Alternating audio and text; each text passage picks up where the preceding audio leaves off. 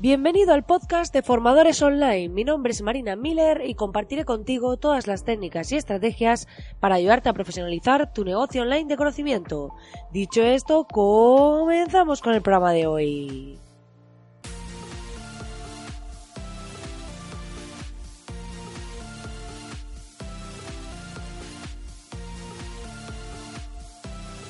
Muy buenos días, querido oyente. Ya estamos aquí a jueves 7 de marzo y ya estamos terminando esta semana. Así que los que tengáis ganas de que llegue el fin de semana porque tenéis planes, cosas para hacer y todo esto, ya estamos muy cerca. Dicho esto, si aún no lo sabes todavía, puedes entrar en www.marinamiller.es y acceder a la Academia de Formadores online totalmente gratis y podrás disfrutar de un montón de masterclasses de gran valor sobre estructuras testadas de páginas de venta, cómo hacer tus landing page, cómo se van a mover los usuarios dentro de tu sitio web en base a objetivos, a acciones, a lo que quieres que hagan, esas rutas de conversión que quieres que sigan, cómo redactar tus correos electrónicos, los asuntos, incluso temas de diseño como un logotipo simple, infografía, todo, todo, todo esto en masterclasses en vídeo muy prácticas al grano, a las que puedes eh, acceder totalmente gratis. Y además voy incorporando nuevas cada cierto tiempo, que ya, como se avisaba ayer, estoy preparando las últimas para incorporar. Dicho esto, hoy vamos a hablar de un tema muy interesante que es el tema de las experiencias online personalizadas. Y es que cada vez más, eh, cuando entramos en un sitio web, esa experiencia que nos ofrecen, esa experiencia de usuario, cómo vamos moviéndonos dentro de esas páginas, lo que va pasando y todo lo demás, es algo que cada vez más está personalizando. Esto está pasando un poco como, como el sector, en distintos sectores que cada vez se venden productos un poco más personalizados. Nike empezó con las zapatillas con el nombre y todo esto, y pues vemos que cada vez más el cliente hay más competencia y es más exigente. Entonces, para que una persona se mantenga con nosotros, pues es importante que la experiencia cada vez sea mejor, superemos sus expectativas, porque hay muchísimas tiendas online, cada vez son más, y tenemos que ofrecer algo único y diferente. Y por lo menos, si no es diferente el producto en sí, pues al menos la experiencia de compra, lo que ofrecemos, eh, cómo se desenvuelven dentro de la página web.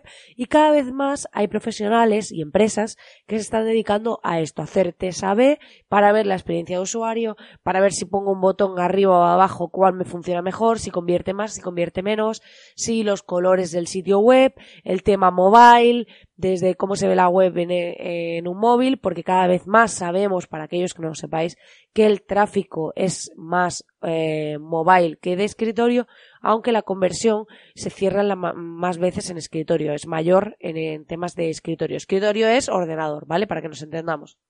Entonces, ¿qué pasa? Que cada vez hay más personas que miran desde el móvil, por la comodidad de que vas en el metro, de que estás parado en el médico o cualquier cosa, miras una web, es muy importante cómo cargue de rápido y además pues vamos a ver toda esta parte de experiencia eh, cómo está adaptada tanto a mobile como a versión de ordenador y cómo se puede personalizar para ir un paso más allá y ofrecer a esos usuarios pues una superación de expectativas y no sea simplemente pues entrar a una web en la que pues sí puede estar muy bien y pueden estar las llamadas a la acción en el lugar adecuado y demás sino que dé un paso más y nos ofrezca una experiencia superior, personalizada un poco pues para nosotros. Antes de entrar en materia, tenemos que entender que esta personalización muchas veces ese conocimiento del usuario se hace a través de las famosas cookies, esos pequeños avisos que veis en una web que aceptáis y a través de su aceptación permitís pues que se os pueda rastrear eh, quiénes sois, datos y demás y cómo os comportáis.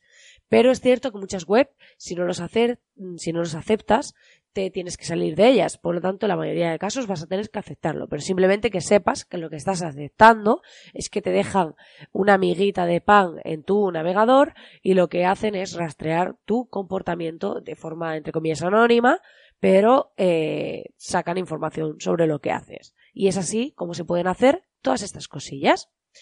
Dicho esto, vemos pues que aunque cada vez la competencia está aumentando, el invertir en experiencias online personalizadas eh, al final deriva en crear fans, que es la mejor inversión que puedes hacer. A ver, podemos ver desde emails que te tratan por tu nombre, que esto ya está cada vez más asumido, que son esos emails que realmente se hacen de forma automatizada. Es decir, el, tú la herramienta de email marketing pones un campo que es name y cuando esa persona se ha dado de alta en tu sitio web, te ha comprado algo, hay un campo que es name. Entonces, cuando ese nombre pasa a la lista de la plataforma de email marketing, automáticamente le dice esto ya es el nombre. Entonces tú le dices hola, eh, hay distintas formas de ponerlo según cada herramienta, no sé qué name, y entonces automáticamente ahí va a salir tu nombre. Es muy importante que tengamos curadas las bases de datos en ese sentido. Porque es cierto que hay personas que lo van a poner en mayúscula, personas que van a empezar por una minúscula o lo que sea, y hasta ahí vale. Pero hay veces que a lo mejor el campo name está vacío. Entonces tenemos que revisar las la base de datos porque queda horrible que te salga hola name en el correo, porque dices, vamos, es que ya no es que esté automatizado, es que encima eh, no ha salido mi nombre y ha quedado cantosísimo y eso genera un poco de mala imagen. Así que mi recomendación es que reviséis las bases de datos para evitar este tipo de cosillas. Luego podemos tener emails que te hablan del producto o servicio que has comprado y te hacen recomendaciones. Esto lo he visto en pocos casos, pero creo que es un avance enorme. Imaginaos que os habéis comprado un- unas deportivas, va, siguiendo el, el ejemplo de Nike, ¿no? Pues imaginaos que después de haberlas comprado, a la semana te llega un correo explicándote cómo lavarlas. Eso como experiencia de compra es lo más, porque realmente supera tus expectativas. Realmente tú te has comprado un producto y te está dando eh, recomendaciones de uso, que a lo mejor es un post en el blog y demás.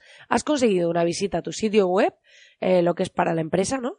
Y para el usuario le estás aportando un montón de valor, de manera que como marca te va a tener mucho más presente y probablemente cuando se te haya comprado otras deportivas, pues te tenga entre su valoración.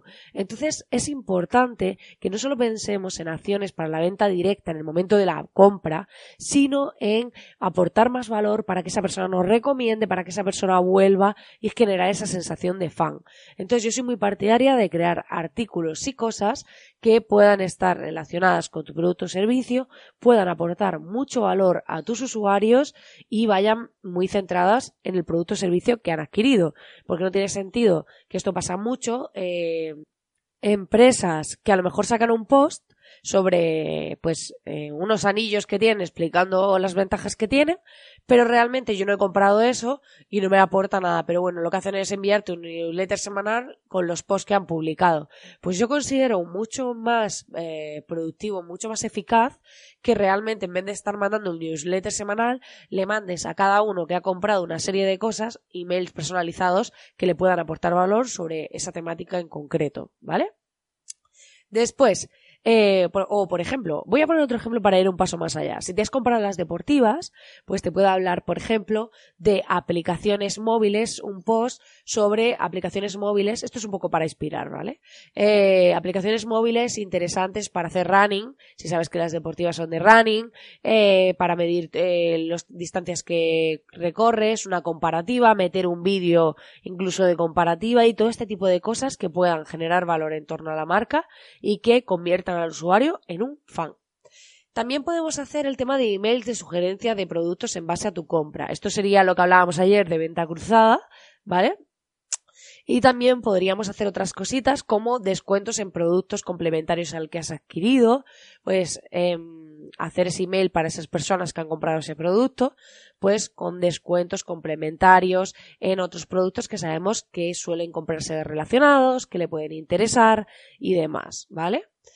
También, si nos salimos un poco de la parte de email marketing, podemos ir a hacer anuncios en redes de remarketing. El remarketing es cuando tú has visitado, por ejemplo, un producto y te persiguen anuncios con ese producto.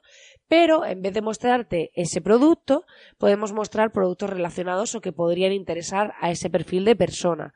Entonces, ahí lo que estamos es coger, cogiendo esos datos de eh, comportamiento de esa persona que nos ha realizado una compra de un producto determinado y utilizándolos para mostrarle productos relacionados o que podrían ser de su interés. Entonces ahí iríamos un paso más avanzado con el tema de las campañas y podríamos obtener y extraer pues esa información. Y podríamos ir incluso un paso más, que este es un atrevimiento, ¿no? Un poco, que es que hagamos anuncios en redes para llevarte a un post en el que se hacen recomendaciones sobre, eh, por ejemplo, el uso de un producto que dejaste en el carrito. Esto es súper interesante, que vayamos, que veamos, por ejemplo, pues los carritos abandonados, esas personas que a lo mejor han llegado a querer comprar las deportivas, pero no estaban convencidos, y de repente le hacemos un post explicándole pues una comparativa o explicándole cómo usar el producto y no vamos directamente a la venta, sino que y ya desde ese post, cuando generemos la confianza, volvemos a la venta. Entonces es interesante que veamos distintas alternativas, distintas formas de llevar a ese usuario, de personalizar al máximo su experiencia y este mm, podcast es solo para que tengáis una idea de algunas cosas que se pueden hacer. Se puede hacer muchísimo más, pero por lo menos es una primera aproximación para tener algunas ideas sobre qué puede ser una experiencia online personalizada y cómo podéis mejorar la experiencia de vuestros usuarios, ya sea con vuestros cursos, con vuestros infoproductos o con vuestro servicio. Cualquier cosa que ofrezcáis siempre se puede mejorar ofreciendo una experiencia personalizada. Pues nada, querido oyente, hasta aquí el programa de hoy. Espero que te haya gustado y espero que te haya sido eh, interesante. Ya sabes que agradezco enormemente si me dejas tu reseña de 5 estrellas en iTunes, que te cuesta un segundo y a mí me ayuda un montón, así como tus comentarios y corazoncitos en iBox y en Spotify, porque me ayudan a dar visibilidad a este podcast, a que cada día seamos más y a que pueda estar aquí acompañándote, dándote todo el valor posible y estando desde aquí al otro lado. Muchísimas gracias por estar ahí, te deseo que tengas un feliz jueves y nos vemos mañana viernes. Que tengas un gran día. Yeah.